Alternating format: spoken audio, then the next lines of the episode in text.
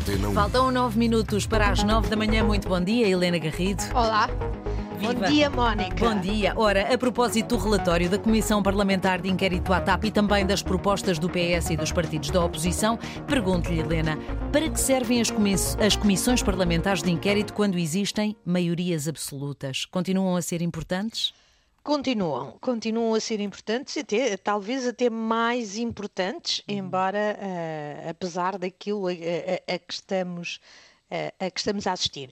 Quando existem eh, maiorias absolutas, estamos a aprender agora, é mais importante o que se diz durante a Comissão Parlamentar de Inquérito do que aquilo que são, eh, que fica depois nas conclusões do, eh, do relatório e se ah, o, o- PSD e, e penso que a Iniciativa Liberal também pensará fazer isso, fizerem aquilo que estão a dizer que vão fazer, que é nas suas declarações de voto eh, fizerem uma espécie de documento de conclusões, vamos ter de ver também as declarações, eh, a- as declarações de voto. Talvez com exceção do, do PS e do próprio governo, todos concordam que o relatório que foi elaborado pela deputada socialista Ana Paula Bernardo não retrata o que se passou na CPI eh, sobre eh, na Comissão Parlamentar de Inquérito, para não usar a sigla, sobre a tutela eh, política da TAP.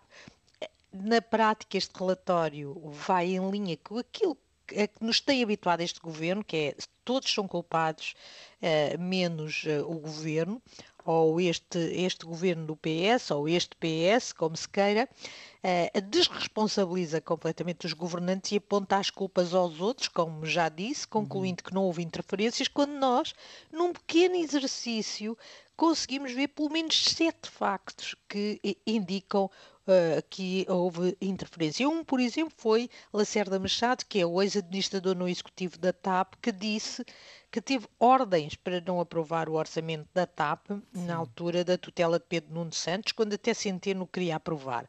Depois, o ex-acionista da TAP, David Neilman, referiu pelo menos três interferências nas rotas, no bloqueio à colocação da empresa em bolsa e no pagamento dos prémios em 2019, que nós até podemos discordar, mas houve essa interferência. Mais recentemente, o governo impediu a TAP de substituir a frota automóvel, mesmo que isso fosse financeiramente mais eh, acertado, e, e foi o secretário de Estado, Hugo Mendes, que recomendou à CEO da TAP que aceitasse a cunha para alterar eh, o voo para o presidente e finalmente João Galamba, eh, eh, atual ministro, eh, quando ainda apoiava, quando este governo ainda apoiava a anterior CEO, eh, promoveu uma reunião ou, ou deixou que ela acontecesse para eh, preparar para a audição com um deputado do PS. Se isto não é interferência, é difícil ver o que é que pode ser mais, só se for, se for os governantes irem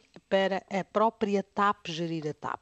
Além disso, ficou provado que a indenização paga a Alexandre Reis foi de- eh, teve a aprovação de Pedro de Pedro Nuno Santos, mas nada disso, com esta clareza, ou sem ela, está lá e a linha geral foi a culpa não é nossa, eh, como, s- como v- está a ser a linha geral a proposta que o próprio PS fez de alteração ao- relatório, eh, em que reforça esta linha de a culpa não é nossa, ou a culpa não é nossa, não foi nossa.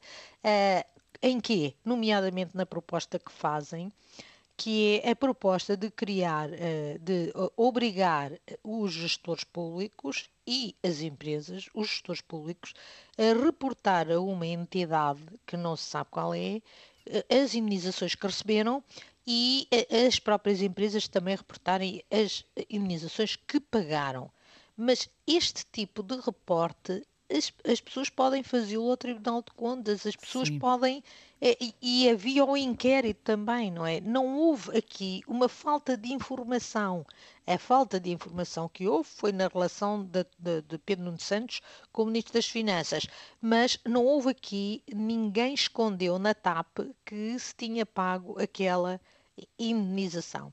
Logo, esta proposta tem como mensagem subjacente que a, a- a culpa não é, eh, não é do governo, a culpa é de quem recebeu as, as indenizações e de quem está nas empresas. Bom, Mónica, de facto, o que vale é que os portugueses viram a CPI e, e nós daqui para o futuro é isso que aprendemos, que temos de ver diretamente, formar a nossa avaliação Claro. e depois para a história ficam as conclusões e também as declarações de voto que vamos ter de ler também com mais atenção, porque as conclusões, em maioria absoluta, já percebemos que não são muito importantes. Esta é a primeira vez que há uma comissão parlamentar de inquérito muito importante em, mari- em- Em maioria absoluta. Exatamente, Mónica, e também é por isso que estamos sempre a aprender. Claro. Muito bem. Helena Garrido Até e as amanhã. contas do dia. Até amanhã. Estas contas do dia vão ficar disponíveis para sua consulta, caso não tenha ouvido desde o início nas plataformas habituais. RTP Play está, está lá sempre tudo concentrado e a Helena Garrido regressa amanhã à mesma hora.